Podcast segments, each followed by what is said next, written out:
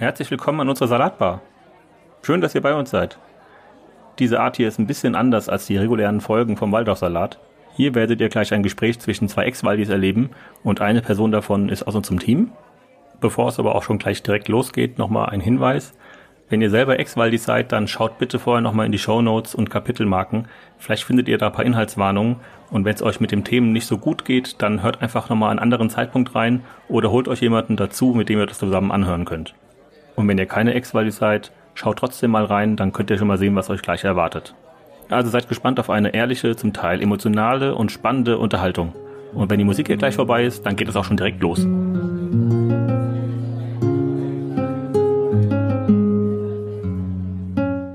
Hallo, ich bin Lena. Wer den Waldorfsalat Podcast schon öfter gehört hat, kennt mich vielleicht schon unter meinem Pseudonym Emma. Das habe ich abgelegt.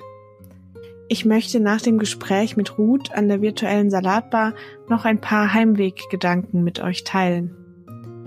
Diese Folge ist eher ein Interview als ein Austausch. Mir war es wichtig, Ruth den Raum zu geben, ihre Geschichte zu erzählen. Ruths Perspektive war im Podcast bisher noch nicht so vertreten, denn sie ist in einer seit drei Generationen streng anthroposophischen Familie aufgewachsen.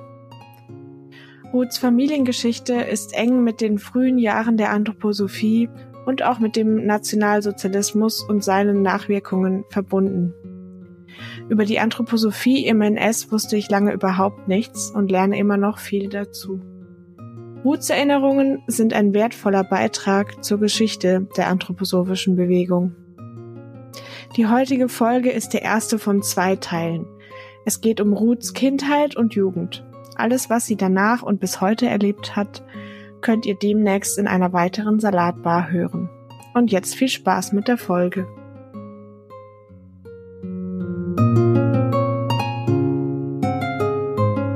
Hallo, ich bin Lena vom Team Waldorfsalat und ich sitze heute mit Ruth zusammen an der virtuellen Salatbar. Ich sag kurz was zu mir, da ich im Waldorfsalat Podcast bisher unter dem Pseudonym Emma zu hören war. Ich bin ehemalige Waldorfschülerin. Ich war auch im Waldorf Kindergarten, wurde 1997 eingeschult. Ich kenne auch die Christengemeinschaft ganz gut und die anthroposophische sogenannte Behindertenhilfe. Ich freue mich sehr, heute mit Ruth zu sprechen, die in einem anderen Jahrzehnt und auch in einem anderen Land als ich zur Waldorfschule gegangen ist. Das heißt, wir werden auch ein bisschen vergleichen können, was wir ähnlich oder auch unterschiedlich erlebt haben. Und gut habe ich über den Hashtag Exwaldi kennengelernt. Und da war ziemlich schnell klar für uns als Team, dass wir sie einladen möchten, ihre Geschichte zu erzählen. Da es da sehr viel zu erzählen gibt, werden wir das in zwei Teilen machen und heute eben Ruths Zeit in der Waldorfschule und Kindheit und Jugend besprechen. Ja, liebe Ruth, vielleicht magst du dich einmal kurz vorstellen, in aller Kürze, wer du bist und was eigentlich deine Berührungspunkte mit der Anthroposophie sind oder waren. Ja, guten Tag, Lena. Ich freue mich sehr, ähm, dass ich eingeladen worden bin, hier etwas zur Waldorf-Erfahrung zu erzählen, die ich so in meinem Leben bis jetzt gemacht habe. Und ähm, teile das auch gerne äh, mit allen Interessierten, die diesen Podcast gerne anhören möchten. Nochmals vielen Dank, dass ich dabei sein darf. Schön, dass du dabei bist. Also, ich bin in Holland in einen Waldorf-Kindergarten gegangen und habe eine Waldorfschule besucht und habe an dieser Waldorfschule dann auch im 13. und 14. Schuljahr ein Abitur gemacht. Das heißt auf Holländisch anders. Äh, das wird voll ausgesprochen als eine Art vorbereitender wissenschaftlicher Unterricht und wenn man diese Prüfungen bestanden hat, dann äh, hat man eine Zulassung zur Universität. Mhm. Meine Eltern kommen ursprünglich aus dem deutschsprachigen Raum und äh, meine Großeltern und sogar schon Urgroßeltern haben sozusagen schon erste Berührungspunkte mit der damals im Entstehen seienden ähm, Anthroposophie in Österreich und in Deutschland gemacht. Ähm, mhm. Meine Großmutter, die hat nach dem Zweiten Weltkrieg in Wien ihre Eurythmie-Ausbildung abgeschlossen und war sozusagen 1947 ähm, der zweite Jahrgang, der dann am Goetheanum die Eurythmieprüfung abgelegt hat. Mhm. Sie hat aber sich dann ähm, der Bewegung von Dr. Rössel Maidan angeschlossen und hat Eurythmiekurse angeboten und auch Eurythmie gemacht mit Arbeitern aus Fabriken und mhm. hat da mit dem Dr. Rössel Maidan einen Weg beschritten, der vom Goetheanum nicht gebilligt worden ist.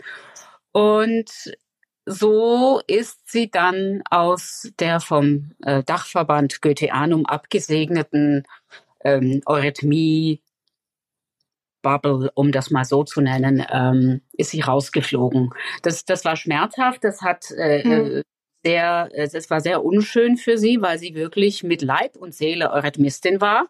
Und ich glaube, äh, sie war nicht immer schlecht, sie war sehr gut sogar äh, äh in dem, was sie tat. Ja. Aber sie wollte eben ähm, diesen, diesen äh, äh, äh, ziemlich verschlossenen damals noch Zirkel. Und man hatte damals wohl, ich habe das ein bisschen nachgelesen, auch noch Angst, weil auch sehr viele aus diesem Bereich doch mit dem äh, äh, äh nationalsozialistischen Regime ähm, sich da nicht ausreichend von distanziert hatten, hatten Angst, dass wenn sie das aufbrechen, dass dann sozusagen die Alliierten ein genaueres Auge darauf werfen, was eigentlich dort gelaufen ist. Interessant, okay. Mhm. Und dass diese Bewegung dann nicht ähm, zugelassen wird. Ja, das wurde damals von den von den äh, Alliierten wurde sehr genau geguckt, welcher Verein wieder aufmachen darf und welcher nicht. Und die äh, äh anthroposophische Gesellschaft und auch sozusagen äh, der der eurythmische Bereich hatte Sorge, dass man äh, sozusagen keinen Verein mehr ins Leben rufen dürfen würde. Okay, ja. Weißt du denn, wie sie dazu kam, deine Großmutter sich überhaupt für Eurythmie zu entscheiden?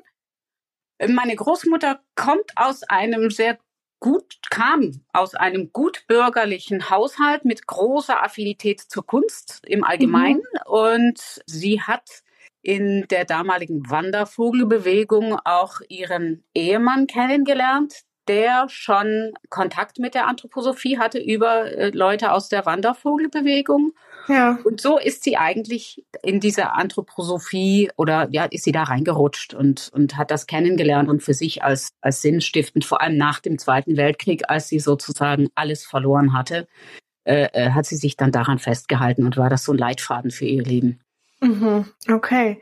Sehr spannend. Das war also der eine Teil deiner, die, deine einen Großeltern auf der einen Seite und die anderen Großeltern waren auch ähm, anthroposophisch? Ja. Oder ja.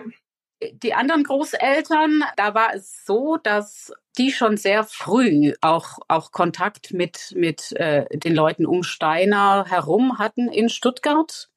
Mein Großvater war der jüngste von zwölf Geschwistern und von diesen mhm. zwölf Geschwistern haben zwei eine Fabrik für Kolben aufgemacht, gegründet, mitgegründet in Stuttgart. Und die haben schon sehr schnell äh, sozusagen interessiert diese Vorträge zur sozialen Dreigliederung und Ähnlichem gehört. Ja. Haben dann während dem Zweiten Weltkrieg fleißig Kolben produziert. Ich glaube, es lief damals kein einziges motorisiertes Fahrzeug ohne diese Kolben. Mhm. Und mein Groß Großvater als jüngster Bruder und jüngster äh, dieser Familie hat in äh, äh, Berlin und im, im Osten von Deutschland eine solche Kolbenfabrik geleitet und hat die mehrmals demontieren müssen, vor den Russen zurückziehen müssen, weiter nach Westen, wieder aufgebaut, wieder zurückgezogen, mhm. wieder aufgebaut. Mir wurde von, von meinen Familienangehörigen auch gesagt, er war Wehrwirtschaftsführer. Andere haben das wieder abgestritten. Und diese Familie eben war der Anthroposophie sehr zugetan, hat sich diese Vorträge auch angehört. Und als dann der Weltkrieg vorbei war, musste mein Großvater und aus unerfindlichen Gründen, man hat mir darüber trotz Nachfragen nie was gesagt, plötzlich sehr lange nach Argentinien. Mhm. Und es ist sehr interessant, wo der dann überall in welchen Clubs in Argentinien dann ein- und ausging. und seine Brüder wollten ihn nicht mehr in Deutschland haben. Da, da ist nicht, man findet nichts auf Homepages. Ich habe gesucht und gegraben. Die sind alle schon längst verstorben. Ich wusste nur, mein Großvater hatte große Angst vor den Brüdern, äh, hat in den 60er Jahren auch schon immer wieder mal gefragt, ob er denn nicht jetzt mal wieder zurückkommen kann. Und das wurde abgelehnt. Und ich, ich fand das sehr interessant als Kind. Ich habe das nicht verstanden, wie man ja. ist dann Teil, das einfach verwehren kann, zurückzukommen. Ja. Jedenfalls, er war dann in Argentinien mit einem Baby äh, und, und einer Vierjährigen und seiner Frau und konnte weder Spanisch noch sonst irgendwas und hat dort wieder Kolben produziert und okay. gebaut. Hast du eine Idee heute, ähm, warum, also was da dahinter gesteckt hat, dass er gehen musste und nicht zurückkommen durfte? Das sind jetzt Sachen, ich kann mir vorstellen, dass es damit zu tun hat, dass in diesen Fabriken, die diese Kolben produziert haben, Zwangsarbeiter eingestellt worden, dass ja. das jüdische Zwangsarbeiter gewesen sind und nicht nur in Anführungsstrichlein Kriegsgefangene. Mhm. Das ist etwas, das keine Firma gerne von sich öffentlich irgendwo haben möchte. Es gibt einige, mhm. die angefangen haben, das aufzuarbeiten. Ich habe von dieser Firma, wo jetzt die äh, meine Großonkel oder Großgroßonkel gegründet haben, habe ich davon nichts gefunden. Gibt es keine Aufarbeitung? Ich glaube nicht. Hm. Es gibt eine sehr hm. große Stiftung inzwischen, die sich vor allem in, auch in Brasilien und Argentinien wahnsinnig engagiert, um anthroposophische Vorhaben voranzubringen. Das hat dann mein Großvater damals auch gemacht. Der hat die Christengemeinschaft nach Argentinien geholt. Der hat die Waldorfschulen nach Argentinien geholt. Also okay. Also ich, ich bin mal nach Südamerika gegangen und habe mich dann sozusagen auch geoutet. Also ich bin die Enkelin von.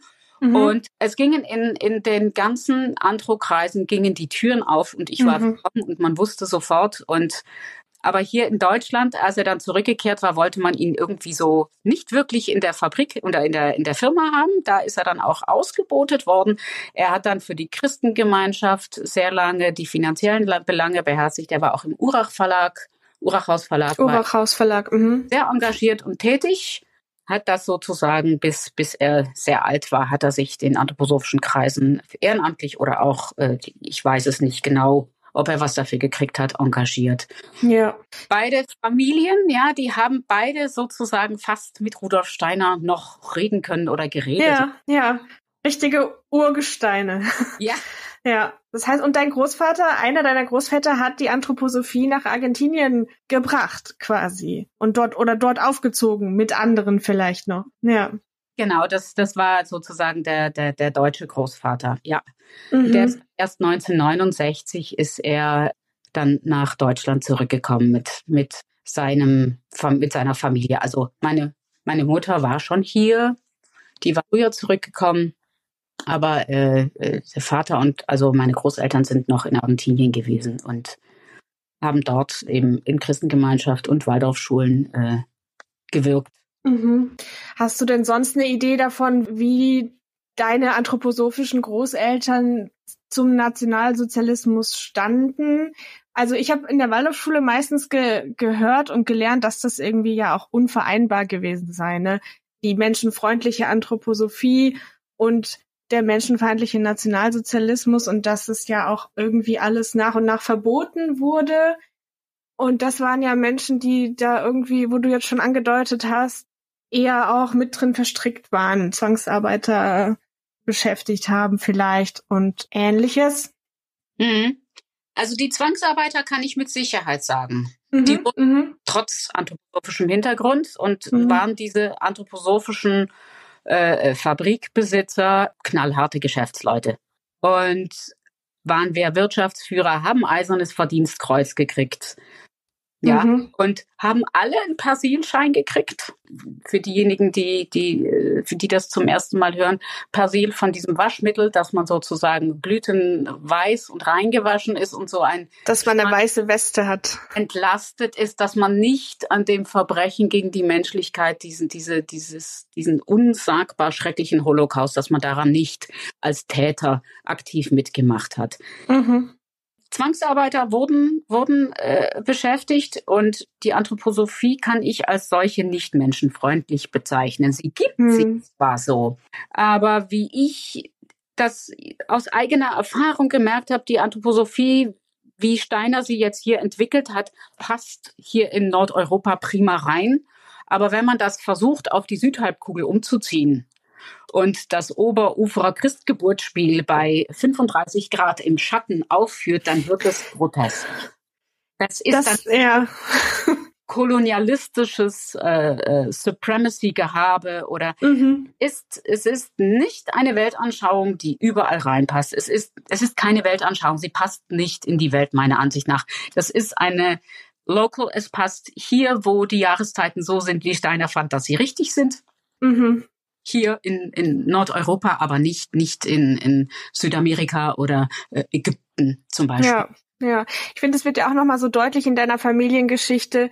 Wir verbinden die Anthroposophie meistens mit Waldorfpädagogik, wo viele dann noch so ein Kuschelpädagogik-Image haben. Aber du hast eben gesagt, trotz der Anthroposophie waren die knallharte Wirtschaftsleute und vielleicht auch wegen der Anthroposophie, ne? Also dass dieses Milieu von Unternehmern da so interessiert war an der sozialen Dreigliederung, wo es ja auch um Wirtschaft geht und so, an diesem Projekt von Steiner sich, ist sicherlich auch kein Zufall und auch die erste Waldorfschule ist ja aus einer Fabrik heraus entstanden, tatsächlich. Genau. Und wenn man diese pyramidalen Führungsstrukturen anguckt, die damals in den Firmen galten, da passt die soziale Dreigliederung sehr rein, denn dieses Brüderlichkeit im Geschäftsleben mhm. heißt doch eigentlich sozusagen, alle Fabrikbesitzer, die äh, achteckige Schrauben produzieren, setzen sich zusammen und verteilen brüderlich die Aufträge, die da zu erfüllen sind oder zu machen. Mhm. Mhm. Und eigentlich weiß man schon, wie das dann zugeht, wenn sowas untereinander verteilt wird. Da braucht man eigentlich gar nicht groß zu reden. Das hat nichts wirklich mit freier Wirtschaft. Also da herrscht keine nee. Freiheit im Geistesleben. Äh, ist, ist ja, solange, solange man in dem Rahmen der Anthroposophie tätig ist oder da darf man innerhalb diesen Grenzen frei sein.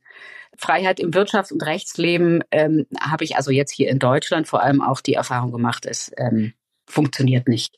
Es ja. ist ein Kontrollmechanismus. Es, es ist nicht etwas, was wirklich jeden einbindet. Ähm, vielleicht noch mal auf, auf, um auf meine Großeltern zurückzukommen. Ja, gerne, ja. Die Anthroposophie als Leitfaden oder als ist es Religion für ihr Leben hat es für sie erträglich gemacht. Die waren natürlich in Zeiten des Nationalsozialismus mit diesen vielen Ritualen, Verboten, Geboten und Revival von Traditionen knüpfte gut an, an die Anthroposophie an oder eben andersrum. Die Bräuche, mhm. wie man die Sachen macht. Mhm. Kann ich mir vorstellen, ja. Ich habe manchmal das Gefühl, dass nach dem Zusammenbruch im Neun und, und dem Ende des, des äh, Zweiten Weltkrieges die Anthroposophie mit Oberuferer Christgeburtsspiel, mit, äh, wie man das nennt, Paradeisspiel und Adventsgärtlein, wo man ja einen Tannenzweig belegte Spur hineinläuft, ein Licht entzündet und wieder rausgeht, dass genau diese Sachen doch auch an diesen Bräuchen anknüpften, an denen auch die Nationalsozialisten angeknüpft haben. Mhm. Und man da eine Art Wiedererkennen doch auch dabei hatte. Also, dass man sich da was bewahren konnte, irgendwie über den ja. Krieg hinaus. Von Dingen, die vielleicht auch schon vor dem Krieg da waren. Ja, ja. Nie davon distanziert. Ich habe bei meinen Großeltern auch nie etwas über den Holocaust gehört. Ich habe einmal von meiner Großmutter aus Österreich die Bemerkung gekriegt, ja, als Adolf Hitler dann einmarschiert ist und man diese Prüfung gemacht hat, ob man diesen ARIA-Nachweis bekommen kann, ist sie hochkant von der Schule geflogen, an der sie vom Gymnasium, an dem, der sie Sport und Geografie unterrichtet hat, mhm. weil sie zu jüdisch war. Und mhm. auch, warum sie überlebt hat, in ihrem äh, mit mit ihren jüdischen äh, Vorfahren und und nicht nicht sozusagen ins Konzentrationslager gekommen ist. Darüber bewahrt sie eisernes Schweigen. Das haben hat, hat sie äh, uns nie erzählt, wie sie das geschafft hat. Mhm. Geheimnis. Ich traue mich auch nicht daran zu rühren. Ja. Ich weiß, ob das gut ist, wenn man diese Sachen in, äh, in der eigenen Familie durchforscht. Ich finde, das sollten Leute mit einer gesunden Distanz machen, weil mir das manchmal schon ziemlich nahe geht. Das glaube ich sofort, ja. Ich finde es auch total toll, dass du so offen drüber sprichst an dieser Stelle. Also vielen Dank und ich kann es mir aber echt gut vorstellen, dass dir das sehr nahe geht. Mhm. Vor allem deswegen, weil ähm, als sie meinen Großvater geheiratet hat, da haben die ziemlich genau sechs Wochen Eheleben gehabt und danach hat er sich, äh, ist er, ist er in den Krieg, hat er in den Krieg ziehen müssen. Mhm. Und auch da ist es ganz spannend, hört man verschiedene Meinungen äh, von, von, von Angehörigen, die man auch nicht, wo ich auch sage, dass auch das will ich eigentlich nicht selber rauskriegen oder darin forschen. Ähm, der eine sagt, er sei bei der Waffen-SS gewesen und Totenkopfkommando. Die andere sagt, nein, er war nur ein einfacher Gefeiter und hat äh, äh einen Volltreffer im Panzer abgekriegt. Ich habe Fotos, wo er auf den Schultern die Totenköpfe hat, mhm. als Epauletten. Ja. Sein Vater, mein Urgroßvater, war ein glühender Nazi, der einfach immer nur gesagt hat, Steiner hat also ich, Entschuldigung, äh, Adolf Hitler hat alle Bücher von Rudolf Steiner, die gesamte Bibliothek und kennt die auch, aber hat jetzt gerade keine Zeit. Der mich gerade mit Wichtigerem beschäftigt. War das so seine Fantasie oder hat er da irgendwie Anlass gehabt, das zu, zu denken, zu meinen? Das weiß ich nicht. Der, dieser mhm. Großvater ist irgendwann in den 70er Jahren gestorben. Ich habe ihn, glaube ich, nie wirklich kennt. Vielleicht habe ich ihn als Baby, äh, hat er mich mal gesehen. Ich habe ihn nie kennengelernt. Und ich ja. habe zu, zu diesem Thema wurde in der Familie nie gesprochen. Ja, ich ja. Hab, kann und weiß nur, dass meine Eltern, als ich zwei Jahre alt war, sind die nach Holland umgezogen. In welchem Jahr war das dann? Oh, das war das war 1972. Mhm, okay. Und 1974 äh, wurde ich dann im Waldorf Kindergarten sozusagen äh, äh, angemeldet und habe dort einen Platz bekommen. Okay. Ja. Das heißt, deine Eltern waren auch, waren wahrscheinlich auch beide auf der Waldorfschule, ähm, nehme ich an? Teilweise ja. Äh, in Argentinien gab es nicht so wirklich viel Waldorfschule damals, weil mein Großvater hm. damals, also das wurde gerade so angeregt und ins Leben gerufen.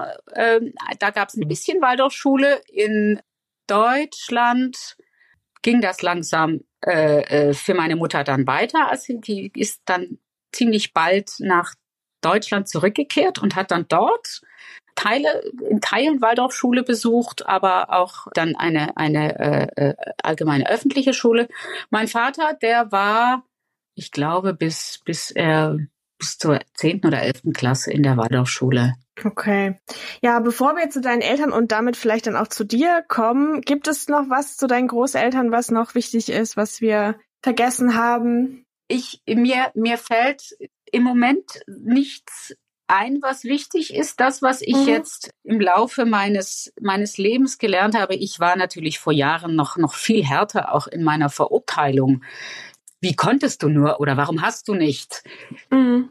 Ich, ich frage inzwischen nicht mehr, wie konntest du nur oder warum hast du nicht, sondern, sondern ähm, lass das, lass das so stehen, aber äh, lass es den Leuten auch nicht durchgehen, oder, oder mein, mein ja. dass sie sagen, oh, da war alles nichts oder es war alles gut. Oder ich war früher, war ich immer völlig sprachlos, wenn dann ein, ein, ein älterer Herr in Österreich mich anschrie, äh, aber es ist doch alles wunderbar gewesen. Der hat wenigstens Autobahnen gebaut, der Adolf Hitler. Ja. Und als Kind ist man da echt sprachlos und kann nichts mehr erwidern. Nee, klar. Das, was ich vielleicht noch dazu sagen möchte, ist, dass ich meinen Vornamen von meiner Großmutter gekriegt habe, die eben nie darüber gesprochen hat, wie sie trotz ihrem Jüdischsein in Wien sozusagen durchgekommen ist. Mhm. Aber da, da kommen wir vielleicht später noch mal drauf zu sprechen. Können wir gerne, ja. Ich möchte dazu noch, glaube ich, noch sagen, dass, also einerseits finde ich auch, dass es sich super lohnen würde, wenn sich das eine vielleicht wenn uns HistorikerInnen zuhören, dass mal jemand anguckt und beforscht, weil ich glaube, dieser Teil der Anthroposophie ist einfach auch meines Wissens nicht so gut beforscht. Es gibt den Peter Staudenmeier, der dazu ähm, forscht, Anthroposophie im Nationalsozialismus und es gibt irgendwie jetzt das Projekt Plantage Dachau und so einzelne Dinge, die ich auch super spannend finde und jetzt auch nochmal so viel lerne über die Vergangenheit dieser Bewegung, zu der ich ja auch gehört habe. Ähm, aber da ist, glaube ich, noch vieles, vieles, vieles äh, im Unklaren. ja, deswegen umso, umso wertvoller, dass du das auch so klar benennst und einfach das, was du weißt, damit auch rausgehst. Ja, okay, dann deine Eltern waren irgendwie auch beide in der Anthroposophie aufgewachsen und sind da auch irgendwie dabei geblieben, ne? Also ja, das ist eine eine interessante Sache, die ich festgestellt habe. Ich vor kurzem so beim Gartenumgraben. Es gibt in Holland, wo wir gewohnt haben, hatten wir im Geschichtsunterricht irgendwann das Thema der katholischen protestantischen Religion und es gab einen katholischen Fußballverein, Zeitung, Karnevalverein, Supermarkt, alles katholisch und alles protestantisch. Und das mhm. habe ich gemerkt, gibt es im anthroposophischen Verein eben auch. Ja. Es gibt die Waldorfschule und dann gibt es ein Waldorf-Lehrerseminar und es gibt die Christengemeinschaft und dann gibt es den Zweig, in dem man Texte liest und über Rudolf Steiner meditiert. Stimmt. Und dann ja. gibt es auch den Jugendkreis wo man äh, sich als Jugendliche trifft nach der Konfirmation, also weiter in Kontakt pflegt als Jugendliche und Ausflüge macht. Und das ist ähm, ja, wo man dann sozusagen nach nach Waldorfschule und äh, Konfirmation und wenn das sozusagen vom Elterlichen aus, da die Autorität zu Ende geht, dort sozusagen dann weiter die Anthroposophie pflegen kann oder sich mit Leuten treffen kann, die gleichgesinnt sind. Das ist dann ein Teil der Christengemeinschaft, der Jugendkreis oder oh, noch mal was anderes? Mhm, okay. Jugendkreis nie befasst, weil ich selber konfirmiert wurde, was ich eigentlich nicht wollte und danach mhm. habe ich Luft nach vorne angetreten dort. Erstmal. Ja.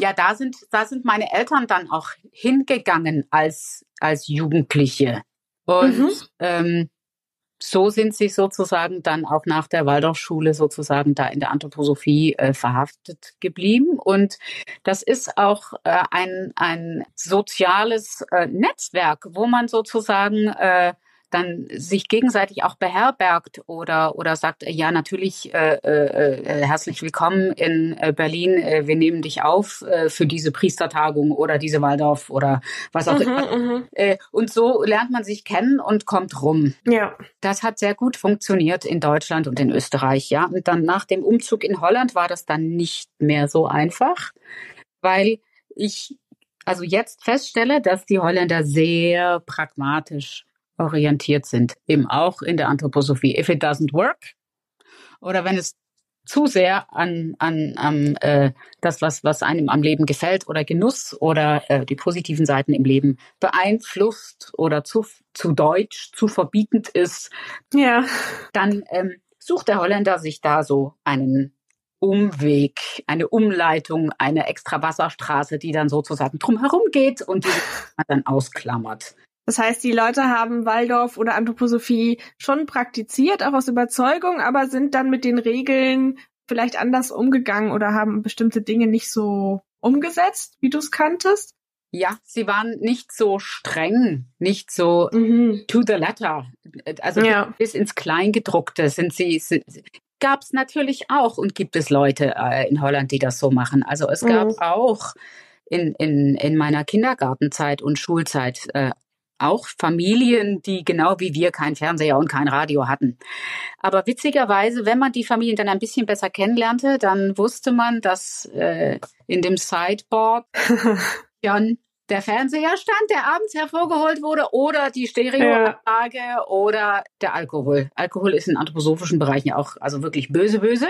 Spannend, darüber haben wir noch gar nicht so viel geredet. Das ist mir auch gar nicht so bewusst. Okay, ja, Alkohol ist natürlich auch zu viel Genuss unter Umständen, könnte ich mir vorstellen. Für die Anthroposophen. Schädigt vor allem sozusagen die, die, die höheren Kräfte, die man entwickeln möchte, weil es einen ja. sehr stark in den äh, physischen und vor allem sozusagen in das Astralische äh, zurückstößt, in den Genussleib und dort. Okay. Ja, weiß ich Bescheid. Aber ihr hattet keinen Fernseher und kein Radio, keine Stereoanlage, kein nichts, nichts, nichts davon. Ich kam in Holland in den in den Kindergarten der Waldorfschule, also in den Waldorf-Kindergarten. Alle Kinder in meiner Nachbarschaft, bis auf eine Familie, die dort wohnte, äh, hatten ihre Kinder einfach im nachbarschaftlichen evangelischen oder katholischen Kindergarten. Da konnten die Kinder hinlaufen, mhm. wieder zurück. Mhm. Und meine Eltern haben mich also auf dem Fahrrad immer ähm, in die oder oder mit mit anderen Eltern äh, äh, aus der Nachbarschaft. Da mussten wir dann hinlaufen und durften wir dann mitfahren zum Waldorf Kindergarten. Der weiter weg war. Der war weiter weg. Da Mhm. gab es nur äh, einen davon in der Stadt äh, Mhm. mit, mit zwei Gruppen und dort waren wir dann jeden Tag. Und er war im Prinzip so eingerichtet, teilweise wie, wie heute Waldorf Kindergärten noch. Nicht ganz so schön, weil damals das noch nicht bezuschusst wurde ähm, Mhm. und man sehr viel äh, improvisiert hat. Was zum Beispiel in Holland völlig normal war, ist, dass wir im Kindergarten unser eigenes Pausenbrot mitbrachten. Okay, ja. Eine Trinkflasche dabei und eine äh, Brotbox oder auch Mhm. einfach nur eine Butterbrottüte mit einem Butterbrot drin. Ja. Kam auf den Tisch zum Mittag, äh, also, also um, um 10 oder 11, äh, wenn, wenn dann sozusagen was gegessen wurde. Ja. Und manche Kinder hatten eine Orange dabei. Und das war in den 70er Jahren schon etwas Besonderes, dass die eine Orange dabei hatten. Mhm. Und Mhm. da sie die nicht richtig schälen konnten, durfte man mit dieser Orange dann den Tisch entlang bis ganz nach oben laufen, wo die Erzieherin saß und die schälte diese Orange und alle Kinder schauten gebannt zu, ob die Schale am Stück runterkam. Mhm. Mhm. Und das wurde sehr gefeiert. Ja. Und ich und viele andere Kinder vielleicht auch saßen da und dachten wahrscheinlich so jetzt in moderner Sprache so, what the fuck, warum hat ich nie eine Orange? Die waren richtig Mhm. teuer in den 70er Jahren. Also Die wurden dann auch nicht geteilt mit, den, Nein. äh, mit nein, es allen. wurde nicht geteilt. Nee, überhaupt nicht. Mhm. Ja, das, das äh, wurde nicht geteilt und die Kinder aßen dann ihre Orange oder ich dann mein, mein äh, äh, hartes äh, Demeterbrot. Und, ja, das gab's gerade schon, konnte man im Reformhaus bestellen. Mhm. Mhm. Sauerteigbrot. Mm. Schrecklich. Ganz schlimm. Ja. Ja. Ja. das ist das Schlimmste, was man einem Kind antun kann, glaube ich, morgens, ist so ein dickes, schweres Sauerteigbrot zum Frühstück. Liegt ja auch richtig schwer im Bauch. Also. Ja. Es gab Ja. also zu Hause eben nichts anderes und das, dann kam ich mal nach Deutschland, äh, so einmal im Jahr oder alle anderthalb Jahre gingen wir mal zu den Großeltern und dann durfte ich, damit ich hier in Deutschland eben untergebracht war, den deutschen Waldorf Kindergarten besuchen, vier Tage lang. Okay. Ich war sprachlos. Da wurde Geschirr auf den Tisch gestellt und jeder bekam ein Schälchen und da war Grießbrei drin und dann ein Schälchen Mhm. daneben mit Birnenkompott und und das jeder bekam das gleiche und und ein das gaben doch diese diese unzerbrechlichen ist eine eine französische Marke. Die Gläser, wenn man sie fallen lässt, zerbrechen nicht in in scharfe Stücke, sondern das sind so runde kleine Kindergläser und jeder Mhm, bekam das mhm. gleiche zu trinken Ja. erstmal fand ich das ganz toll und habe das total gefeiert und dachte, Deutsche, also in Deutschland, da müsste man in den Kindergarten gehen. Ich war sechs oder fünf, als ich das erlebt habe. Mhm. Ich habe vor einer Woche nochmal an dieses Erlebnis zurückgedacht und dann fiel mir als Erinnerung ein, dass am Ende ein Junge immer noch am Tisch saß, als Mhm. alle schon wieder aufstehen und spielen durften. Und ich habe mich heute gefragt, warum saß der Junge immer noch am Tisch? Er hatte sein Essen nicht angerührt. Mhm. Er mochte kein Grießbrei und er mochte kein Birnenkompott. Ja. Er Und musste, er musste. aber. Ja. Er musste. Das hat sich, das, also traurige Einzelfälle, äh, never ever. Ähm, Ja. Ohne Ende. musste man schon essen. Und als meine Kinder den Waldorf Kindergarten besucht haben, die mussten auch. Mittwoch Mhm. war der Horrortag, da gab's Hirse. Das Mhm. mochte keins meiner Ja, bei Kinder. mir auch. Ja. Ganz schlimm. Ja, und dass man da sozusagen einfach äh, über das Kind hinweg und die, die Vorlieben und, und Bedürfnisse des Kindes da ignoriert hat. Die, die Kinder lernen dadurch, sich selber zu ignorieren oder ihre eigenen Wünsche nicht ernst zu nehmen. Also das war damals schon so und das hat sich bis heute nicht geändert. Und das fand ich spannend. In Holland hatten die Kinder ihr eigenes Essen dabei. Ähm, und ich kannte nur eine Familie aus dieser Waldorfschule, wo kein Fernseher und kein Radio im Haus war. Okay. Ja. Neben unserer. Und meine Eltern haben das, bis ich 25 Jahre alt war oder 30, weiterhin so gehandhabt. Wow. Also die waren richtig überzeugt davon, dass das gut so ist, wie sie Ja. es machen. Ja. Diese ich konnte Regeln, auch die. nicht mitreden in der Schule über Mhm. Filme, Serien. Mir fehlte ein, ein Gewa ich habe heute merke ich noch, dass ich Bildungslücken habe, auch in Holland, weil ich Kinderserien nicht kenne, weil ja. ich gewisse Songs oder Memes nicht kenne. Ja. Ähm, ich kann mich erinnern, damals kam, ähm, wie alt muss ich gewesen sein? Ich war zwölf oder 13, ich weiß nicht, 82, 83, irgendwann kam Life of Brian raus und die Ritter der Kokosnuss. Mhm. Mhm. Und die haben das alle angeschaut und haben das auf dem Schulhof nachgespielt und haben ja. sich damit auseinandergesetzt. Und ich konnte nicht mitmachen, weil ich eben brav nach Steiner und Anthroposophie keine Medien mit, mit elektronischen äh, Tonträgern oder, oder äh, äh, Technik genießen durfte. Ich, ich weiß auch noch als Kind, ich war scharf auf polyphone Musik. Mhm. Und es war egal, welche Musik. Ich, ich, ich war mal im Urlaub und habe einen, einen äh, Trachtenverein Bläsermusik spielen hören als, als kleines Mädchen. Ja. Es war, es war so schön, diese Mehrstimmigkeit. Es war mhm. so unglaublich schön, das anzuhören. Wenn ich heute diese, diese ähm, äh, Oktoberfestmusik höre, denn das war es eigentlich, dann denke ich so, oh mein Gott. ja, aber damals, es war völlig egal, was ich gehört habe, es war Polyphon und es war wunderschön. Was kanntest du so an Musik ähm, von zu Hause? Wurde dann Instrument gespielt oder? Leier. Mm, die Leier. Die Leier und die Korreuflöte. Ja. Irgendwann kam ein Klavier ins Haus. Äh, meine Eltern haben uns ab und zu zu Konzerten mitgenommen. Bach, Beethoven, Brahms, mhm. Mozart. Opern haben wir natürlich angehört, äh, mhm. live, wenn wir dann mal Karten hatten oder ähm, bekommen haben. Und dann wurde es irgendwann ganz schrecklich. Dann kamen nämlich die neuen anthroposophischen Komponisten. Ah, okay. Mir fällt nur ein Name ein, Räubke ist hängen geblieben. Ich habe da weiter nicht, bin ich nicht reingegangen, die alle diese klassischen Lieder, die man auch in äh, in, im, äh, in der Christengemeinschaft, in der Kinderhandlung gesungen haben, neu vertont haben. Okay. Mhm.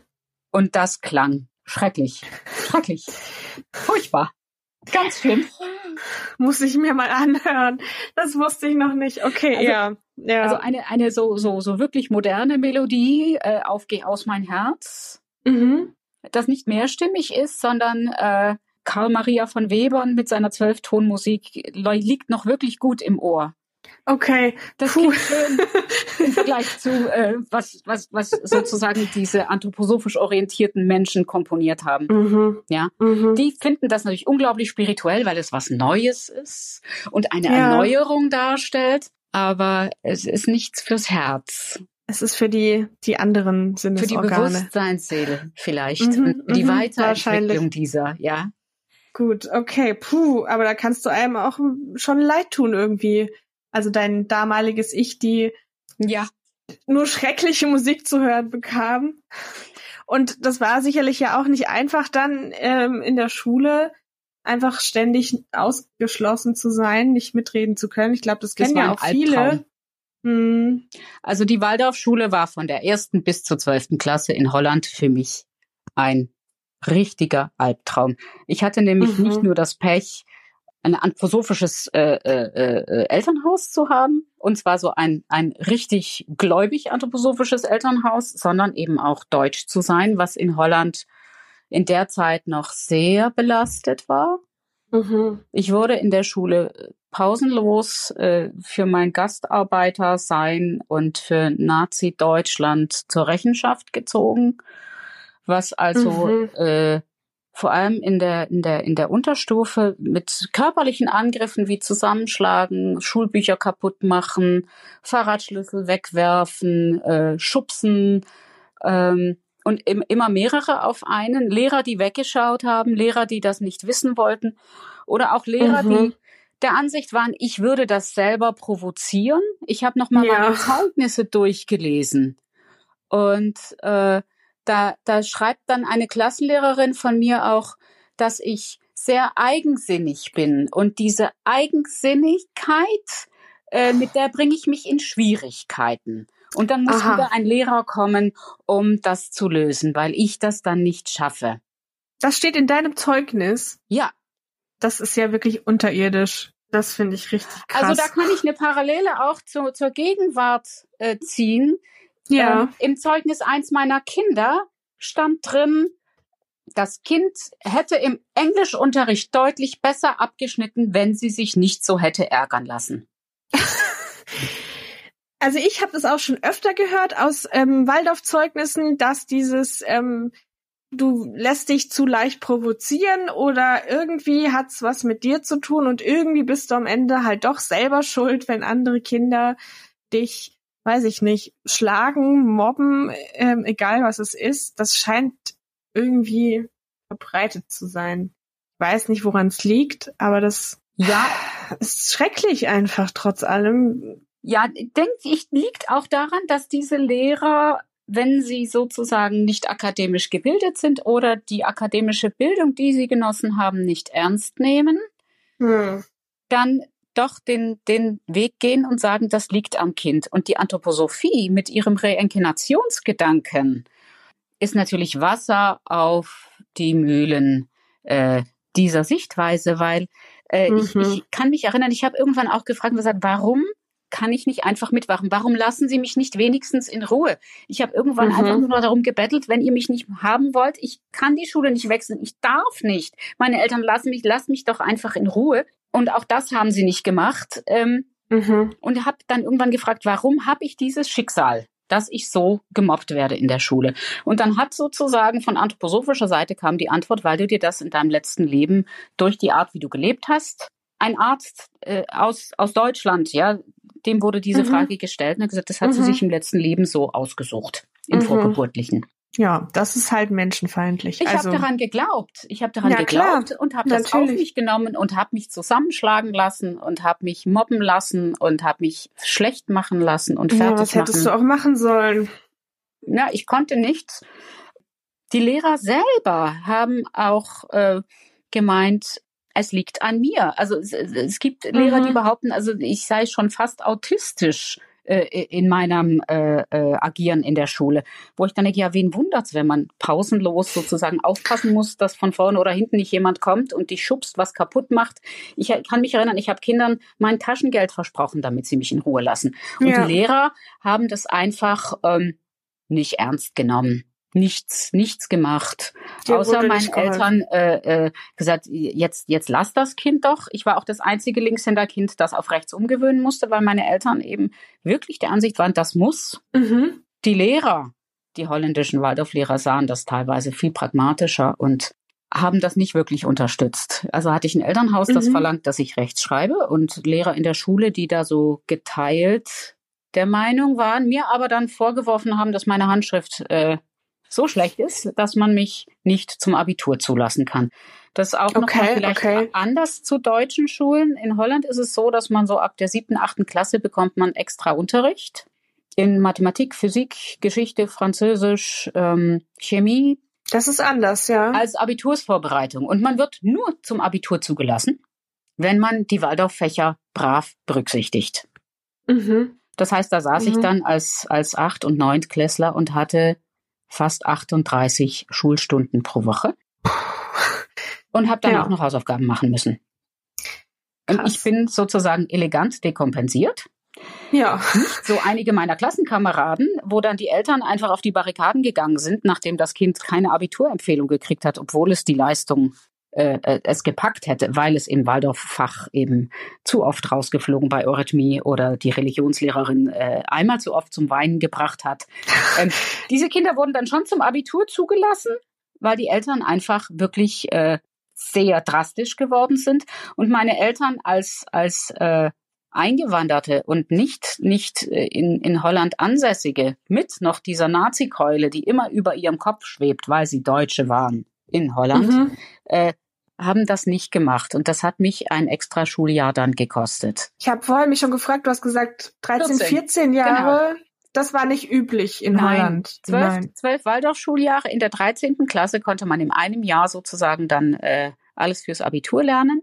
Mhm, mhm, Ja, oder alles für die mittlere Reife. mhm. Und ähm, das, das war nicht einmal so furchtbar knackig. Ich habe ein gutes Abitur dann gemacht äh, mit einem Minimum an Arbeitsaufwand. Äh, wir hatten nämlich in dieser Waldorfschule damals noch das Glück, dass die ganzen Oberstufenlehrer akademisch gebildet waren, alle irgendwie auf Lehramt Mathematik, Physik, Chemie, Biologie und die Sprachen studiert hatten und da richtig gut drin waren. Die, die hatten tolles Wissen. Mhm. Ja, da wo es einem verhagelt wird, ist, sind, sind die Unterstufen. Erste ja. bis achte Klasse, ja, da kommt man nämlich auch in Holland manchmal an, kam man damals an Leute, die keine Ahnung von, von äh, Gruppendynamik oder vom Fach hat, das sie unterrichteten. Mhm, mhm. Ja, ist ja und wenn in Deutschland die das Gleiche. nicht gut ist, dann hast du keine Chance in der Oberstufe und auch nicht ja. zum Abitur hin. Und das ist, was ich, was ich sehe, auch, auch hier in Deutschland. Meine Kinder waren hier auch auf einer Waldorfschule. Die sind von Lehrern unterrichtet worden. Die haben nach der zwölften Klasse ein freiwilliges soziales Jahr in einer anthroposophischen Einrichtung gemacht, haben dann äh, ironisch gesagt äh, äh eine äh, religiöse Schule für Rudolf Steiner Texte besucht, äh, vier Jahre, ja. und wurden dann auf eine 30-köpfige Klasse losgelassen, wo viele Eltern ihre Kinder auch in diese Schule eben angemeldet hatten in Waldorfschule, weil diese Eltern dachten, oh, mein Kind packt das vielleicht in einer Schule mit Versetzungsdruck nicht, weil es schon einen besonderen Lernbedarf hat. Ja, ja. Da, da, das geht, das geht einfach schief. Na klar wenn ich das so anschaue, vor allem was, ja. was sozusagen das, das, das Wissen in, in wissenschaftlichen Fächern oder überhaupt äh, in wie lerne ich eine Sprache, wie, wie entwickle ich die Tools, um sowas zu lernen, äh, wenn das nicht gescheit unterrichtet wird. Und das wird es äh, in den Waldorfschulen, die ich erlebt habe, so heute nicht mehr. Das deckt sich auch ähm, mit dem, was ich jetzt kenne, auch von deutschen ehemaligen, also Ex-Waldis, ähm, vieles, was du gesagt hast, ne, dass dann LehrerInnen überfordert sind und vielleicht auch öfter mal weinen oder von der Klasse irgendwie zum Weinen gebracht werden, rausrennen, cholerische Anfälle haben oder sonst was, weil sie einfach nicht klarkommen. Das scheint es ja bei euch auch gegeben zu haben. Ähm, und das ist ja auch kein Wunder. Das sind keine pädagogisch ausgebildeten Fachkräfte oft so in dem Sinne, sondern die haben halt eine, die haben halt Texte von Steiner gelesen, wie du sagst. Ja, und ja. Und es ging halt dort wirklich nach, ja, Stein, Steiner am steinsten. Ja, wer sozusagen äh, äh, da in seiner Biografie vielleicht auch noch Leute hatte äh, oder man aus einer altanthroposophischen Familie kam, dann hatte man einfach schon ein Credit und, und wurde einem mehr erlaubt oder abgenommen konnte man machen. Ich habe gerade so ein Flashback. Äh, wir waren mal auf einer Freizeit mit der ganzen Klasse. Und die Betreuer schliefen mit uns äh, in einem Zimmer in, in einem Schlafsaal. Okay. Und ich fand mhm. das, ich fand das richtig gruselig. Ja. Wir waren 14 und, und oh, oh. ja, gemischt. Ja. Mädchen, Jungs gemischt. Ja. Na klar, dann schlafen die dabei, dann, weil die dann, weiß ich nicht, aufpassen. Ja, äh, ich weiß nicht. Die haben unten Wein getrunken und kamen dann ziemlich angeschickert ins Bett und gaben einem Mädchen so auch mir auch noch ein paar gute Nachtküsse. Ja. Okay. Mhm. Okay, okay. Das ist das ja also auch einfach strafbar. Ja, dieses das, Verhalten. Absolut. Ähm, aber du krass. hast als Kind hast du niemanden, dem du das, ähm, äh, also erstens auch heute noch schwer, ja, dass einem das geglaubt wird. Ja. Oder dass das dann ja. Konsequenzen hat, vor allem wenn so ein Lehrer dann auch da aus einer total gefeierten äh, Andro-Familie kommt. Das ist das, ja dann hast du keine Chance. Das ja, kenn, ja, kennen wir ja auch die Geschichten auch zum Teil aus Deutschland, wo es Fälle gibt von sexuellem äh, Missbrauch sexueller Gewalt ähm, durch so besonders beliebte Lehrer, dem es einfach niemand zugetraut hätte und wo sich dann Eltern noch einsetzen dafür, dass das ja gar nicht stimmen kann, dass der ja. doch bleiben soll und so weiter. Genau. Das, ja, so sind halt die Strukturen, die sowas begünstigen auch einfach. Genau, und das gibt es, das hat es in den 70er Jahren und 80er Jahren in Holland gegeben und wir sehen auch, dass es das heute in Deutschland noch gibt, also in einem mhm. ganz anderen Land. Ich weiß mhm. auch, dass es das in Südamerika gegeben hat. Und mhm. solche geschlossenen Strukturen begünstigen das. Und ja. das, was mich eigentlich äh, äh, in der Hinsicht immer am wütesten macht, ist, wenn ich dann lese, das sind bedauerliche Einzelfälle. Das mhm. ist kein strukturelles Problem. Ja. Und das ist ja ab wann ist es, ab wann sind das keine Einzelfälle mehr? Muss man sich einfach auch mal die Frage stellen. In dem Moment, wo es zweimal passiert, würde ich das dann beantworten, aber genau mhm. diese Frage. Und vor allem, dass man nicht in der Lage ist, als, als diese, als, als so eine Art Weltanschauungsverein, sich selber zu hinterfragen. Ja. Oder von Steiner abzurücken, ein Stück weit Und das loszulassen, zu sagen, äh, das hat er zwar damals gesagt, wir lehnen das jetzt ab, wir machen das so nicht mehr, wir erzählen mhm. diese Geschichte von Atlantis nicht mehr. Es gibt WaldorfpädagogInnen, die das tatsächlich ändern oder wollen oder anders machen. Ja. Aber die haben ja. an vielen Waldorfschulen keine Chance. Weil auch der Bund ja. der freien Waldorfschulen äh, da sehr streng und sehr kompromisslos ist, äh, wenn es um die Inhalte geht, die zu unterrichten sind. Und der gibt sich zwar teilweise soft und äh, freundlich, aber wenn es wirklich ums, ums Eingemachte geht, dann ähm, entscheidet sozusagen die Seniorität, ja, oder, oder wer sozusagen am meisten zu sagen, am ältesten, am steinersten ist. Und mm. der kommt dann damit durch. Das habe ich in meiner Waldorfschule auch so erlebt. Im Lehrerkollegium, so die, die am meisten zu sagen hatten, das waren die, die Urgesteine, die Versteinerten, die Oberantros und wie wir sie sonst genannt haben, die Gründungslehrer. Mhm. Ähm, so, die haben genau. auch durchaus mal Menschen rausgemobbt aus der Schulgemeinschaft, die versucht haben, was zu erneuern, selbst wenn es um gar nicht riesen Dinge ging. Einfach so Ideen, wie könnte man nicht das und das mal ein bisschen anders gestalten. Nein, geht nicht. So, genau. Das, ja. Auch, auch die Verteufelung von, von Laptop oder iPad in der Schule, das ist also etwas, was, was so dumm ist, weil nämlich ja, gehen wir doch mal zurück. Ja. Äh, das Zugfahren äh, hieß es früher äh, begünstige Krankheiten und heute lachen wir darüber. Mhm. Noch viel mhm. früher hieß es, wenn Frauen lesen lernen, sind sie unfruchtbar. Das hat man alles ja. geglaubt. Ja. ja, und heute ja jeder lacht drüber. Und ich denke, so ist es genauso mit, mit iPad oder mit einem Computer. Das ist das Buch von heute. Damit wird heute ja, es, sie wird irgendwann keine Papierbücher mehr geben in dem Sinne, sondern es ist halt Zugang zu Wissen, ne? Ja. Zugang auch zur Welt, zu Informationen, zu allem eigentlich, was man, also in dem Bereich ist der ist das Tor zur Welt. Genau. Und das Allerwichtigste ist, äh, dass man den Kindern sozusagen eine Landkarte mitgibt oder ihnen sozusagen immer wieder Punkte aufzeigt, und da wendest du dich wieder an mich, da kommst du zu mir zurück. Man lässt das Kind mhm. doch auch mhm. nicht einfach so in eine Großstadt gehen, sondern begleitet das. Ja, warum nicht auch das Laptop als Großstadt oder Tor zur Welt begleitet? Ja. Und ich merke bei meinen Kindern, dass seitdem wir sozusagen aus dieser Waldorf-Bubble äh, raus sind, die können das. Die machen das gerne und die holen sich Rücksprache. Man muss mhm. ansprechbar sein. Man darf das mhm. nicht sozusagen bei der Schule lassen. Ja. Und, und dann, dann funktioniert das auch. Ja, und man ist ja in dem Moment nicht mehr ansprechbar, wo man das verbietet. Also ich habe als Kind so viel heimlich ferngesehen, auch vor allem bei Freundinnen. Und ich konnte natürlich nichts mit meinen Eltern besprechen von dem, was ich da gesehen habe. Und in der Schule auch nicht. Also ja, das war jetzt auch nicht ideal. Das ist sogar ziemlich schrecklich, wenn man Sachen sieht und man kann nicht drüber sprechen. Das zieht sich eigentlich durch, durch meine ganze Kindheit hindurch, weil das eben so streng mhm. geregelt war, ist, mhm. dass ich mhm. manchmal Sachen im Fernsehen sah und nicht wusste, dass es nicht echt ist, weil ich das mhm. dahinter, dass das wie ein Theaterstück ist, wonach die Schauspieler wieder aufstehen. Ja. Ich dachte, dieser Mensch ist jetzt wirklich tot. Ich, Heftig. Ich, ich kann mich, ich habe einmal den Hulk äh, ein Stück gesehen.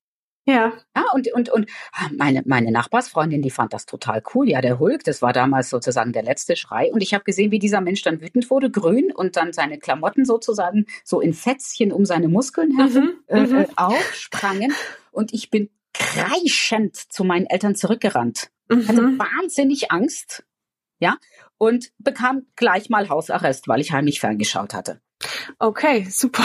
Ja, das, das wurde wahnsinnig, das wurde, das wurde richtig heftig bestraft mhm.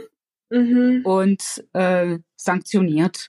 Mhm. Und das auch da ist es wieder interessant, wenn man äh, und das ist natürlich noch mal ein weiteres Thema, wenn man Kind von Menschen, die eine extreme Weltanschauung leben, wenn man von solchen Menschen Kind ist, dann hat man im Prinzip zwei sehr auf der Hand liegende Möglichkeiten, damit umzugehen. Entweder man geht in die Kooperation mhm. oder man geht in die Opposition. Und ja. man zahlt für beides sein Leben lang. Und ich bin halt jemand, der in die Kooperation gegangen ist äh, äh und habe das also erstmal auch aus Angst vor Repressalien und alles wirklich brav mitgemacht. Mit 21 bin ich dann ausgezogen und ich habe sieben Stunden am Tag geglotzt. alles. Yes. Ja. Ja. Alles. Ja. Ich heute denke, what a waste of time and resources. Du hast nachgeholt, oder? Irgendwie Furchtbar. äh, Furchtbar nachgeholt. Mhm. Heute würde ich, würde ich, würde ich bei Dynasty nicht einmal mehr mit der Wimper zucken. Oder Dallas oder As Mhm. the World Turns oder wie die Serien alle in den 80er Jahren hießen. Ich habe die alle nachgeguckt. Mhm. Und heute denke ich mir, ey, wozu? Ich kenne das, ich kenne das. Ich meine, bei mir war das viel weniger stark, weil meine Eltern den Fernseher hatten, wo ich dann heimlich gucken konnte und später durfte ich ein bisschen. Aber ich habe nach der Schulzeit so viel, so viel Serien geguckt, kann mich da total mit identifizieren mit dem, was du sagst. Ja. Ja, Ja. und diejenigen, die in die Opposition gehen, ja, die verheimlichen den Eltern ganz viel und, und, und äh, Mhm. machen ihr Leben und ihr Ding. Aber denen fehlt dann auch die Unterstützung der Eltern, weil irgendwann kommt das raus oder man kriegt es mit Mhm. äh, als Elternteil, dass sozusagen so ein Kind dann nicht ganz auf Linie ist. Ja, ja. Und man wird dann vielleicht mehr alleine gelassen oder auch nicht unterstützt, wenn den Erziehenden sozusagen die Weltanschauung wichtiger ist als Ja. das eigene Kind. Und ich bin eben voll in die Kooperation gegangen und, und habe mich aus dieser Anthroposophie-Sekte eigentlich erst zu Beginn von Corona wirklich endgültig rausgezogen. Ja, Wahnsinn. Also als Erwachsene dann. Als, als Erwachsene. als du selbst schon Mutter warst und Ja, ja. genau. Und dann auch gleich Ja. meine Kinder sozusagen rausgezogen und mich Mhm. bei ihnen entschuldigt. Ja, Wahnsinn. Ja, darauf werden wir sicher dann auch in Teil zwei oder sehr, Sehr gern. gerne noch näher eingehen oder viel tiefer eingehen, weil ich das auch super spannend finde. Also du hast vorhin gesagt, du hast schon auch, du hattest den Wunsch zu wechseln, weil es dir in der Schule nicht gut ging. Und das hast du deinen Eltern offensichtlich ja auch gesagt. Aber das war nicht möglich. Da gab's kein, da hattest du keine Mitsprache. Es wurde Ähm, rundweg abgelehnt. Ja, das heißt, Schule über alles.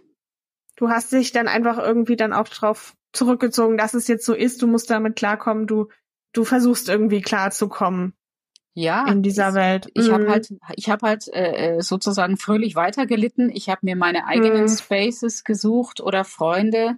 Ja, Und äh, das wurde dann irgendwann auch sanktioniert, weil das natürlich nicht die richtigen Freunde waren. Ähm, und dann wurde ich sozusagen zu Hause gegroundet und durfte dann also auch nicht mehr raus, sondern nur noch zur Schule und wieder nach Hause. Mhm.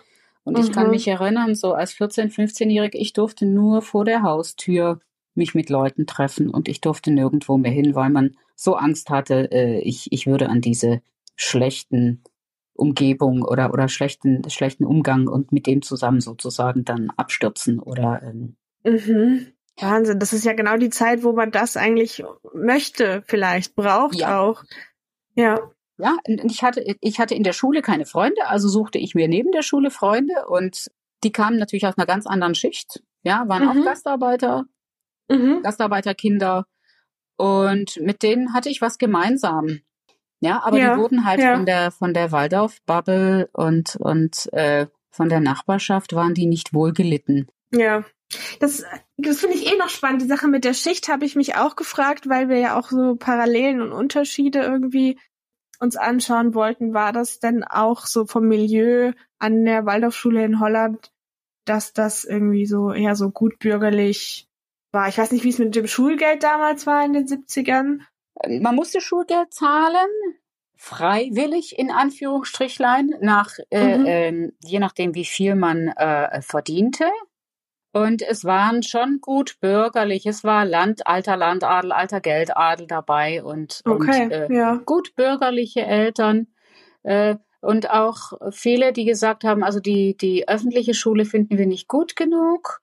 Äh, die, die wirklich altehrwürdigen Internate und Privatschulen sind uns zu teuer oder wollen wir, können wir nicht zahlen, aber die Waldorfschule geht gerade so. Luxuriös daran ist, in der Waldorfschule wird man versetzt bis zur zwölften Klasse. Mhm. Und das scheint Das, eine ja. das ist vor allem etwas, was, was sehr attraktiv war in der Zeit, glaube ich, unter, unter, unter den, den, den Eltern, die äh, ihre Kinder an diese, diese Schule gebracht haben. Oder auch Eltern, die aus dem Ausland wieder nach Holland kommen, wo die Kinder nicht gleich das aufs Gymnasium schaffen, weil das mit Holländisch nicht so gut gelaufen ist, weil die vorher Mhm. auf einer anderen Schule waren im Ausland und die waren dann ein Jahr lang an der Waldorfschule und haben dort fleißig Holländisch gelernt und keinen Druck gehabt und dann sind die an ein Gymnasium abgewandert. Okay, also die quasi die Familien, die sich leisten konnten, sich aus dem Druck irgendwie rauszukaufen, so ein bisschen. Ja. Ich glaube ein Stück weit, obwohl die holländische Waldorfschule sehr äh, viel strenger äh, auch heute äh, reglementiert ist als als die deutschen Privatschulen oder oder Waldorfschulen, weil Vom Staat aus reglementiert. in Mhm. Holland reglementiert der Staat viel stärker, weil es Mhm. da auch nicht so einen Verfassungsschutz der privaten Schulen gibt wie hier. Die sind nicht so gut Okay. geschützt. Hat sich das denn irgendwie niedergeschlagen in, in den Inhalten, würdest du sagen?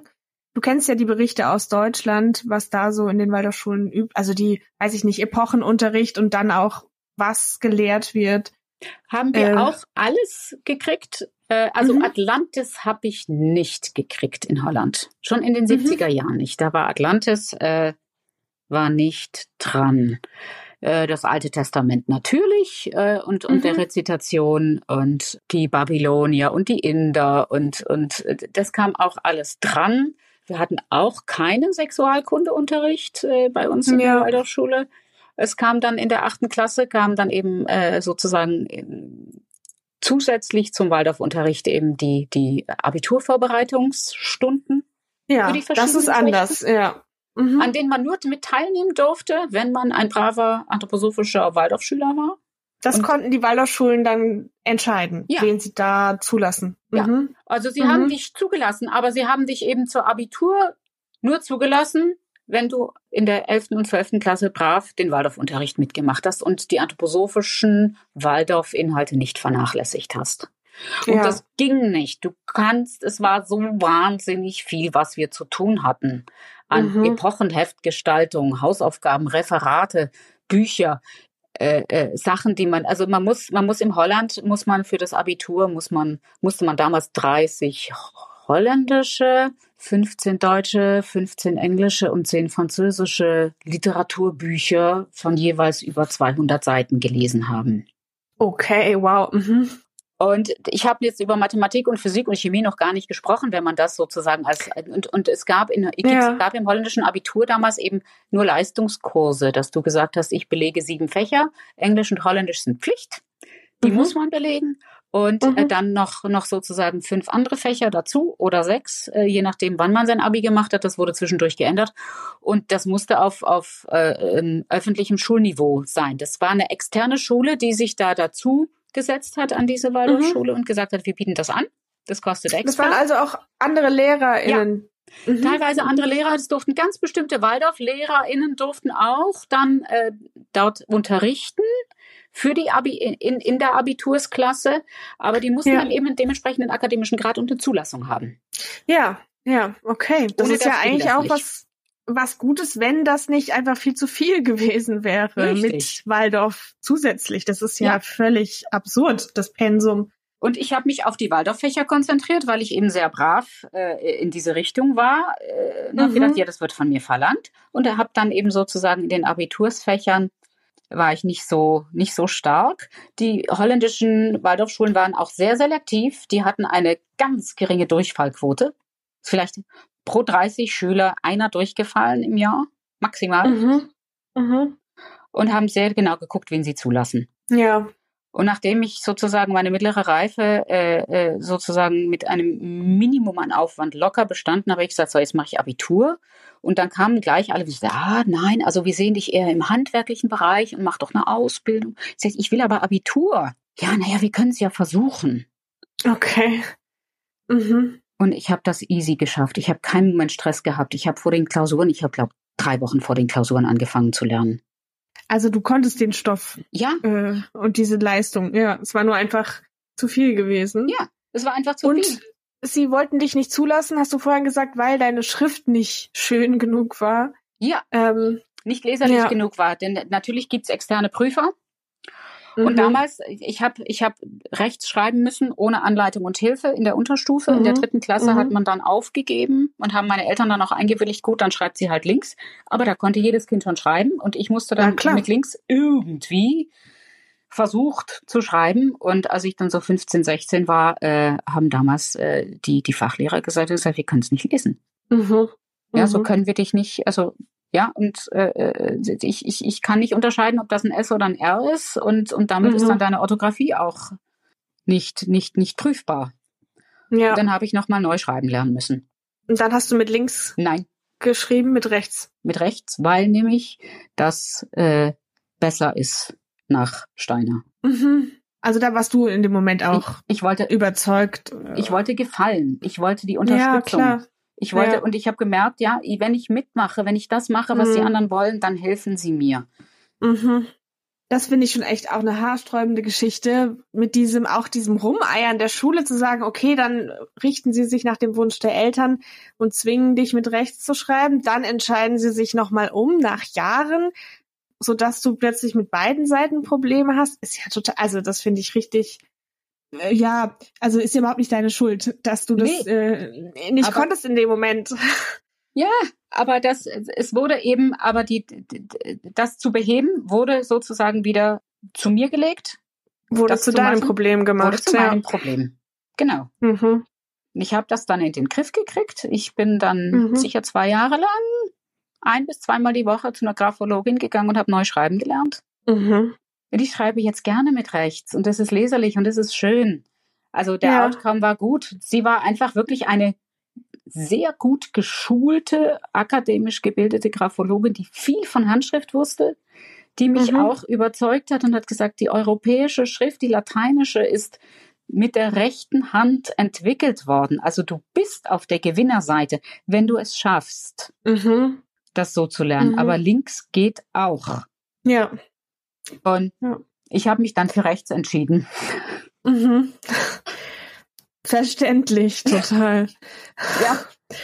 Ja, aber das ist schon auch, äh, ja, ich find's unglaublich.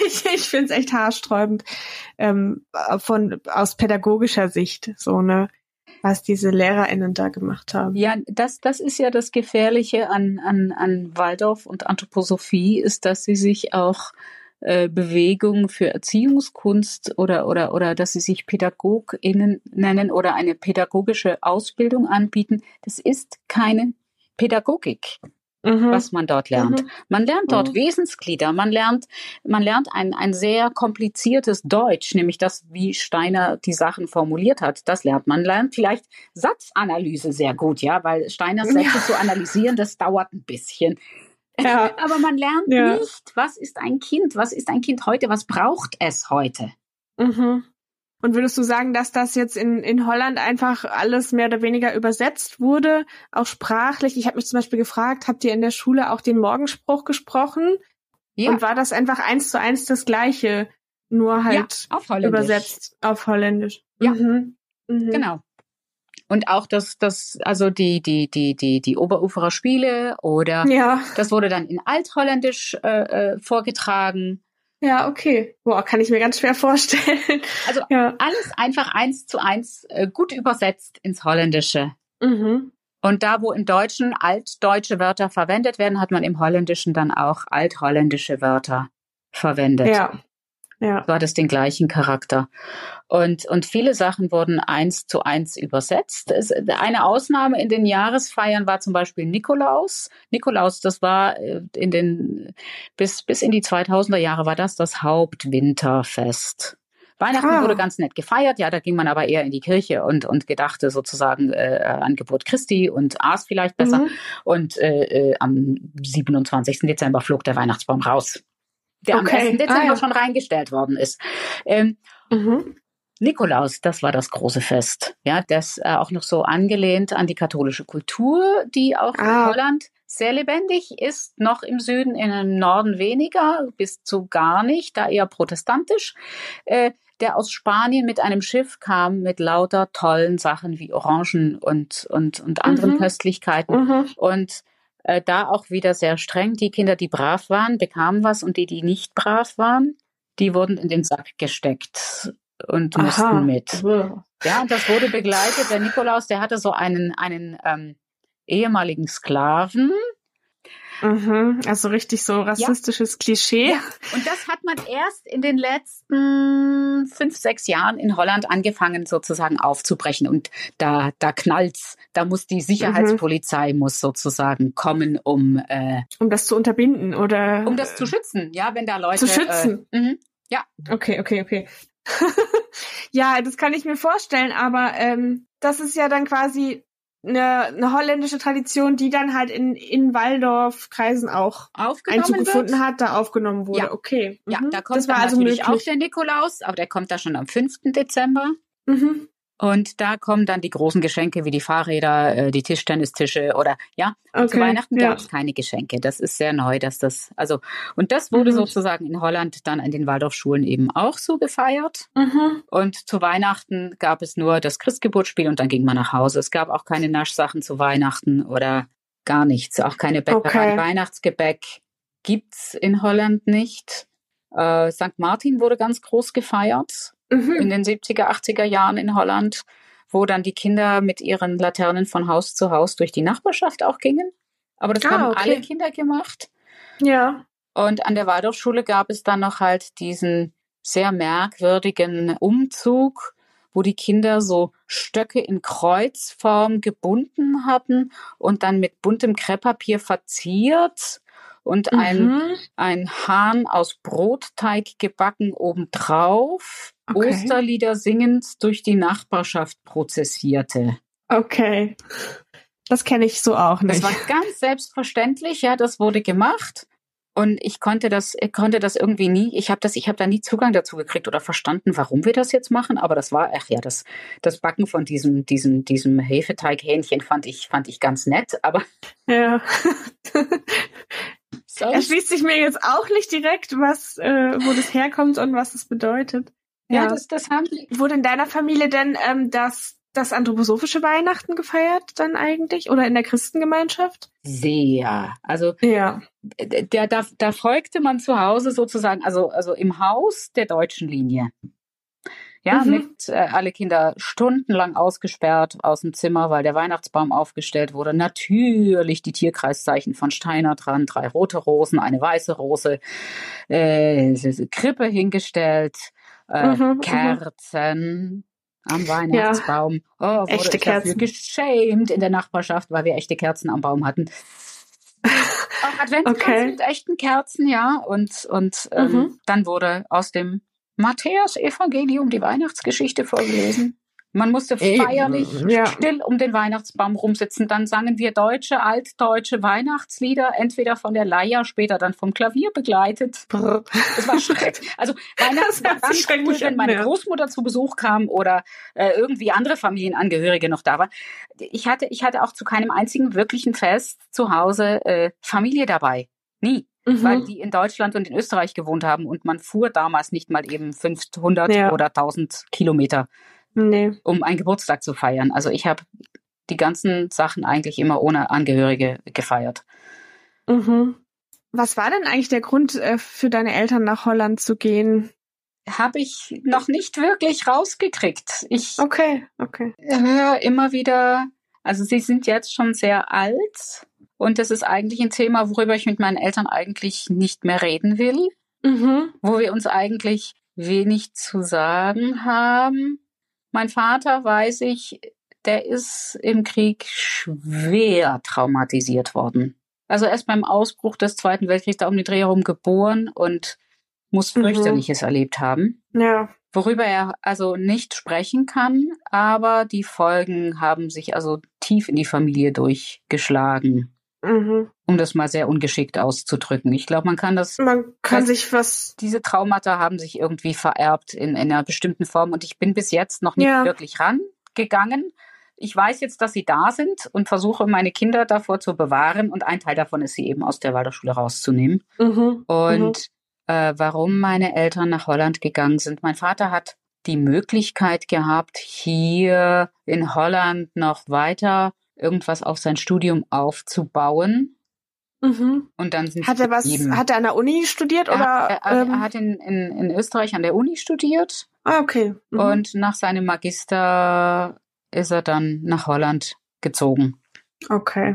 Gut, und ja, solche Geschichten studiert gibt's, ja. und gelernt und, und äh, dann auch irgendwann gearbeitet. Und ich glaube, als wir dann so 15 oder 16 Jahre alt waren, haben sie sich beschlossen, endgültig zu bleiben.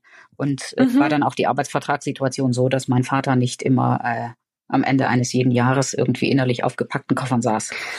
Eigentlich wollten sie zurück zur Zeit, dass wir schulpflichtig ja. würden, aber mhm. da kam dann wohl ein Jobangebot, was äh, er nicht ablehnen wollte. Mhm. Jetzt hast du gerade gesagt, wir, also gab es auch noch äh, Geschwister oder Ja, ich habe ich hab einen, einen Bruder, der sozusagen mhm. in die Opposition gegangen ist. Ah, okay. Ja, das teilt sich ja manchmal auch so auf mit den Rollen. Ja. ja, ja. ja. Nee, man hat es auch, auch in, in, in solchen Situationen, glaube ich, als, als Junge auch leichter, vor allem in den 70er, 80er mhm. Jahren, die also noch viel frauenfeindlicher waren. Ja. Da hat man ja, also in den 70er Jahren, wenn sich da die Frau hat scheiden lassen, weil der Mann sie geschlagen hat, hat man doch sich überlegt, was mit der Frau nicht gestimmt hat. Absolut, ja. Und ja. auch in Anthroposophiekreisen ist es eben so, dass die Frau lernen muss, äh, ihr, ihr Mundwerk zu regulieren und zu beherrschen, damit der Mann okay. nicht schlagen muss. Hast du so erlebt äh, unter Anthroposophen als, als Einstellung? Mhm. Ja. Super. Sympathisch.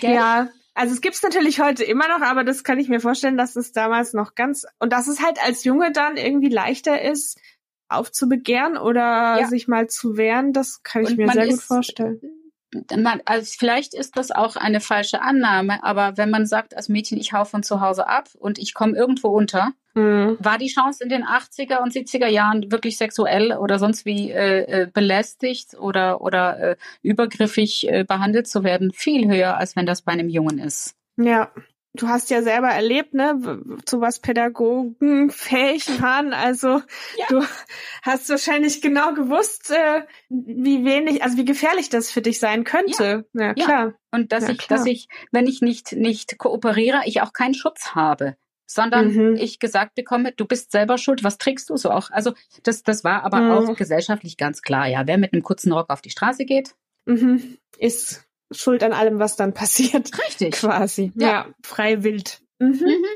Puh, okay, also wir haben schon eine ganze Weile gesprochen ja. und über echt intensive Themen. Was eine Sache ähm, habe ich noch im Kopf, die mich noch interessieren würde, auch vielleicht so ein bisschen im Vergleich, das Thema Impfen. Äh, das haben wir jetzt noch nicht angeschnitten, aber ich, ich weiß von dir, weil wir auch vorher kurz gesprochen haben, dass es ein Thema war. Auch für dich, also du wurdest in deiner traditionell anthroposophischen Familie gar nicht geimpft oder gegen irgendwelche Basics schon geimpft? Wie war das? Ich wurde gar nicht geimpft, mhm. weil Rudolf Steiner da auch ganz deutliche Aussagen dazu gemacht hat. Mhm. Und die Steiner Exegeten haben auch in Sekundärliteratur das so formuliert, dass wenn man sich impfen lässt, man im Prinzip äh, ins Karma sich äh, pusht oder den Kindern in ihr, in ihr Schicksal pusht, weil man ihnen die Chance nimmt, eine Krankheit durchzumachen und daran gewisse Fähigkeiten zu entwickeln oder karmische Schulden ja. abzuarbeiten oder und meine Eltern wollten ja eben unbedingt äh, äh ganz treu nach Steiner haben mich nicht geimpft gegen gar nichts. Ich wurde mit, als ich, als ich, oh Gott, wie alt war ich? Ich weiß es nicht mehr so genau.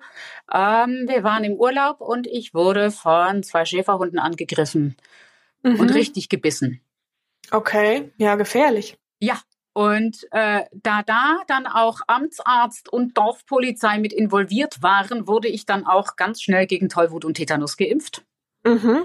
Jeweils ein, eine Injektion. Es wurden dann, ja. mehr war nicht.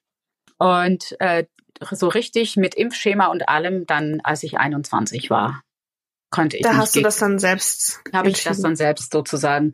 Aber weil noch nicht aus der Bubble draußen, auch sehr kritisch, spärlich, unordentlich, so richtig ordentlich geimpft bin ich jetzt vielleicht seit zehn Jahren, dass ich wirklich ab, mhm. abgedeckt habe.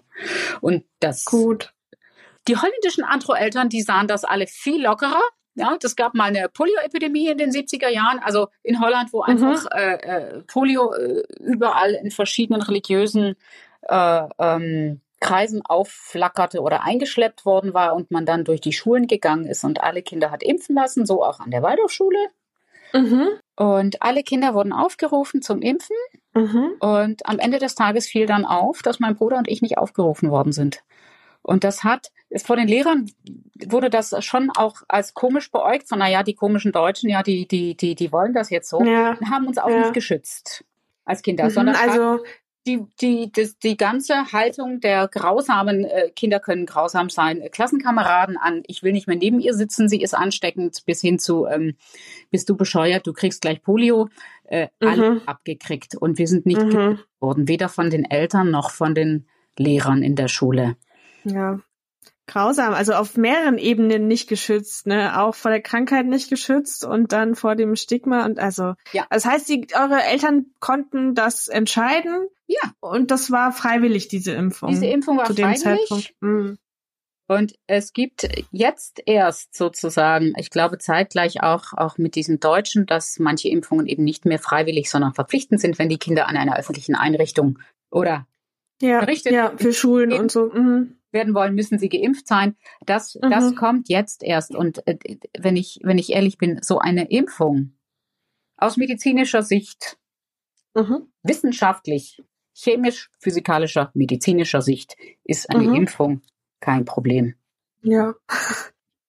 Wenn man das natürlich religiös betrachtet, hängt es natürlich ganz davon ab, ob man sozusagen der Religion des fliegenden Spaghetti-Monsters anhängt oder ob man äh, äh, an Reinkarnation glaubt oder Christengemeinschaft oder äh, streng äh, äh reformiert ist äh, oder mhm. pietistisch, äh, ob man sagt, ich lasse mich impfen oder nicht. Aber dann ist das religiös, aber es ist nicht tatsachenbasiert.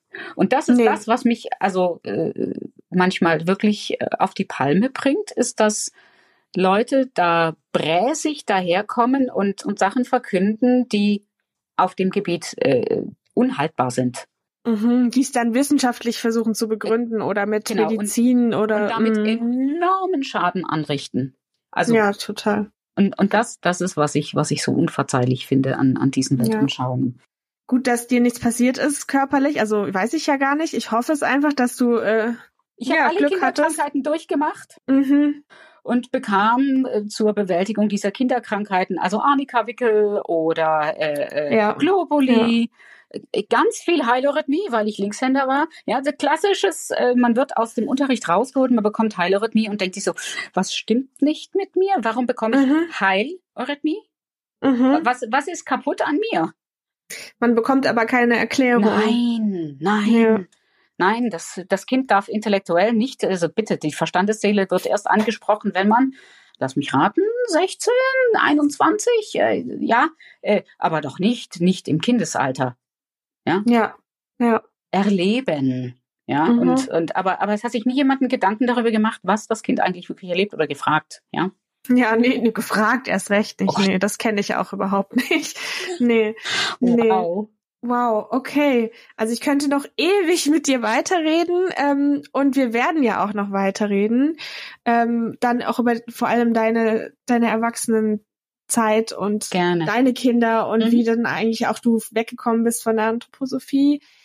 Für heute würde ich sagen, ist der Salat erstmal gegessen und die nächste Portion, der widmen wir uns ein anderes ja. Mal. Aber ich möchte dir trotzdem noch die Gelegenheit geben, wenn es was gibt, was du noch wichtig findest, wenn du jetzt denkst, was sollen ZuhörerInnen aus dieser Folge für sich mitnehmen? Ist dir irgendwas besonders noch auf dem Herzen? Ja, was ich, was ich so gerne den Leuten mitgeben möchte, die anfangen, sich mit, mit Anthroposophie oder mit dem Waldorf-System oder Waldorfschule oder, oder auch, auch äh, anthroposophisch orientierte Krankenhäuser und im weitesten Sinne mit der Anthroposophie befassen möchten, diesen Leuten möchte ich sehr und Menschen gerne mitgeben, es ist keine Wissenschaft. Mhm. Es ist bar jeder Wissenschaftlichkeit, was dort gesprochen und getan wird. Denn Steiner beruft sich auf Sachen, die er geschaut hat und die hat sonst keiner geschaut. Mhm. Und er wird am Goetheanum wie ein Prophet gehypt. Und das ist der Moment, wo man sagen sollte, und ich trete die Flucht nach vorne an. Ja, ich möchte diesen Menschen den Mut geben, Fehler zu machen oder das Gefühl zu haben, im Nichts zu hängen und in einem Vakuum zu sein, Panik zu haben. Angst zu haben, das ist alles besser als in so einen sektenähnlichen Glaubenskreis reinzuschlittern und da nicht mehr rauszukommen. Lieber Panik haben und lieber, lieber, lieber Angst. Wir kommen später in, in vielleicht einem anderen Gespräch nochmal drauf, denn ich hatte das auch. Ja. Ähm, rückblickend ja. das Beste, was mir passiert ist. Ja, ich habe noch nie so Angst gehabt in meinem Leben, aber es ist, es hat sich so gelohnt. Das ist ein richtig starkes Schlusswort. Das finde ich toll. Vielen, vielen Dank, Ruth, dass du deine Geschichte oder diesen Teil der Geschichte heute erzählt hast. Und ähm, ich danke auch allen ZuhörerInnen, die sich dafür interessieren. Und dann würde ich sagen, wir hören und sprechen uns bald wieder. Bis dahin, tschüss. Tschüss, ich freue mich darauf. Vielen Dank für das Zuhören.